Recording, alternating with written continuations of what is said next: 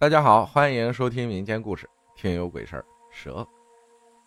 上回说到，慢慢长大了，上初中留校了，就再也没有看到蛇了，也没有梦到蛇了。直到二零零二年的时候，有一次夜里下着大雨，奶奶睡意中听到门外有人敲门，奶奶以为隔壁家的，就没有理会。第二晚还是这样的情况，听见有人敲门叫娘的声音。奶奶当时就起身开门了，但什么人都没有，隔壁家也没有人，便准备关门的时候，突然看见门口角落里有一条蛇蜷缩在那里，灰色的，好大。当时我奶奶说了一句：“如果你有灵性，就给我托梦吧，你要什么，我烧给你便是了。但是你不要再吓人了，一屋子的老小，经不起吓呀。”我奶奶说，这情况连续好几天，但只听见声音叫娘，没有看到蛇。在我奶奶看到蛇、有人敲门这期间，我曾做了一个梦，梦到我们村里的鱼塘有人把我带到了鱼塘这儿，看见我爸躺在那里。只见那声音告诉，我爸已经死了。当时吓得惊醒了，全身出冷汗，心想只是一个梦，不可能发生的。当时我爸正在珠海和我姑父开沙场。一个午后，临近过年了，家里就接到了我姑父打来的电话，他说我爸意外触电了，人当场就没有了。好几个小时后才被人发现。那一刻，我的世界塌了，我的梦成真了，哭不出声音。一家人除了哭，更多是痛苦。我哥去领我爸的骨灰，回来看见我哥都快要哭晕了。我写到这一段的时候，我哭了，哭得撕心裂肺。当时我奶奶哭得一病不起了，受不了白发人送黑发人的痛，没有几个月就撒手人寰了。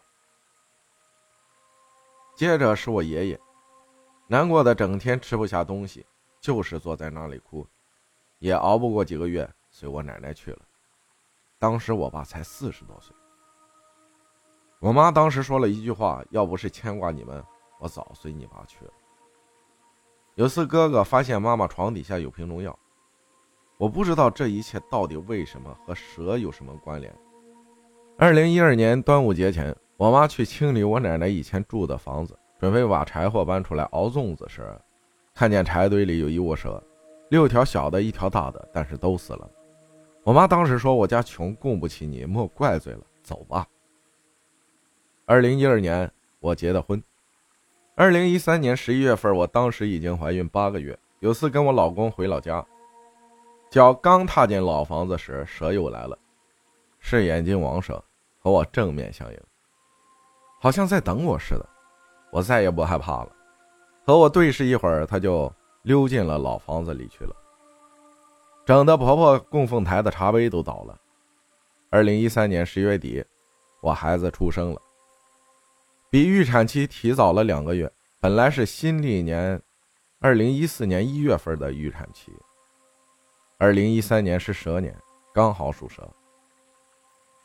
如果我孩子按预产期出生，那就不属蛇了，属马了。也就是我怀孕八个月，孩子就出生了。是巧合吗？还是冥冥之中注定好了的？我到底与蛇有什么缘分？我不知道，一切都是无解。在孩子刚满两月后，有次在一楼客厅里睡，突然感觉脚下有东西划过，凉凉的，又是蛇，红黑相间的蛇，我不知道是什么蛇，它径直爬到米缸旁边，蜷缩在那里。我既不害怕也不喊，就跟他说。你快走吧，等下有人来捉你。他好像有通人性一样，溜走了。故事暂时到了这里。我问过好多神婆，但都说不出个所以然来。希望把我的经历分享出来，顺便求证下东北的听友们，遇到这种事儿该怎么处理才好？因为我听你的节目，知道东北那边他们对这些五大仙家有一定的了解。我发生这么多的事后，我妈妈这几年一直都在为我找神婆算，但是没有一个神婆能说出和蛇有关联的，都是说一些似有似无的鬼神。我也是不怎么相信这些东西的。直到去年五月，有次我莫名的腰痛、脚痛，痛得起不了床，下走不了路。医院核磁共振照了几次，跟腰椎扯不上任何关系。吃药打针都是徒劳。这时候婆婆不知从哪里弄来了一瓶药酒，说很有效果的，于是我就擦了。刚擦完了，不一会儿我全身就发红发热，接着就发高烧，开始胡言乱语，说不要打我，好痛。我不进来了，我家人吓坏了，赶忙用水洗掉了我身上的药酒，但我还是没有退烧，只是不说胡话了，意识清醒了。之后才知道，我婆婆给我搓的药酒是蛇酒，而且全是毒蛇泡的酒。后来我妈好像知道什么，就和我去十字路口烧了纸，撒了点米，说了什么我不知道。奇怪的是，我烧退了，腰不那么痛，但还未完全好。我以为事情就这样了，但是一个星期后，我婆婆竟然得了带状疱疹，俗称生蛇蛇缠腰，痛得死去活来，要了她半条命。还有更惨的是，家里的大公鸡老是追着他捉，捉他的手、头都肿了。后来不知道他去当地哪里吃药看好了，从这次以后，我身体就不行了，没有大病，但是小病不断，三天两头的发烧。腰痛、脚痛、肩膀疼、头疼，没有一天舒服的，不断的倒霉。工作，老板三个月不给发工资，总是找各种理由不给钱，最后厂竟然倒闭了。而且我老公竟然跟我一样，老板不给钱。我不知道是他倒霉，还是我的倒霉传染给了他。之前人家都好好的，开了好多年都没有什么事儿，我来了五个月就开始倒闭了，倒霉还没结束。摩托车放家门口被偷了两辆，坐摩托车撞到了老人，赔了一万多块钱，而且还时不时的能看见鬼，我也不知道是人还是鬼。以后我还会投稿说的。我妈说岁数到了，时候到了要立堂了，不立这辈子就不好过了。从小跟到现在还不肯走。我妈说的不肯走是指蛇还是指鬼？我妈不肯说。等我立堂了，自然就明白了。各种的原因，一直到现在还是没有立堂。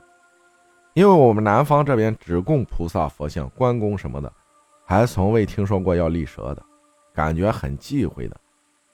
我对立堂的概念就是，这些人的命都是很短的，给人看事儿收钱，而且有些人还是收的好贵的，触犯了界限，要提早下地狱报道的。我身边就有这样的人。我妈说我立堂，我就会给人看事儿了。我是不相信，不过我感觉自己确实会看人的面相。有次我看见我老公的一个朋友的朋友，我一看见他，我就觉得他一定没有妈妈的。我是不认识他的，我老公也跟他不熟，最后还是让我给猜对了。还有次跟我老公回去祭祖，我结婚几年从未去过，更不可能知道祖坟在哪里。但我到地方了，一下车就径直走到了祖坟那里，就在那里站着。我老公都还未下车，他都惊讶了，说：“你怎么知道的？”他祖坟有八叶坟，我都一一指了出来。我也不知道我是怎么知道的，说不出来，就是感觉。感谢密斯正分享的故事啊，在东北这样就立堂口出马了。感谢大家的收听，我是阿浩，咱们下期再见。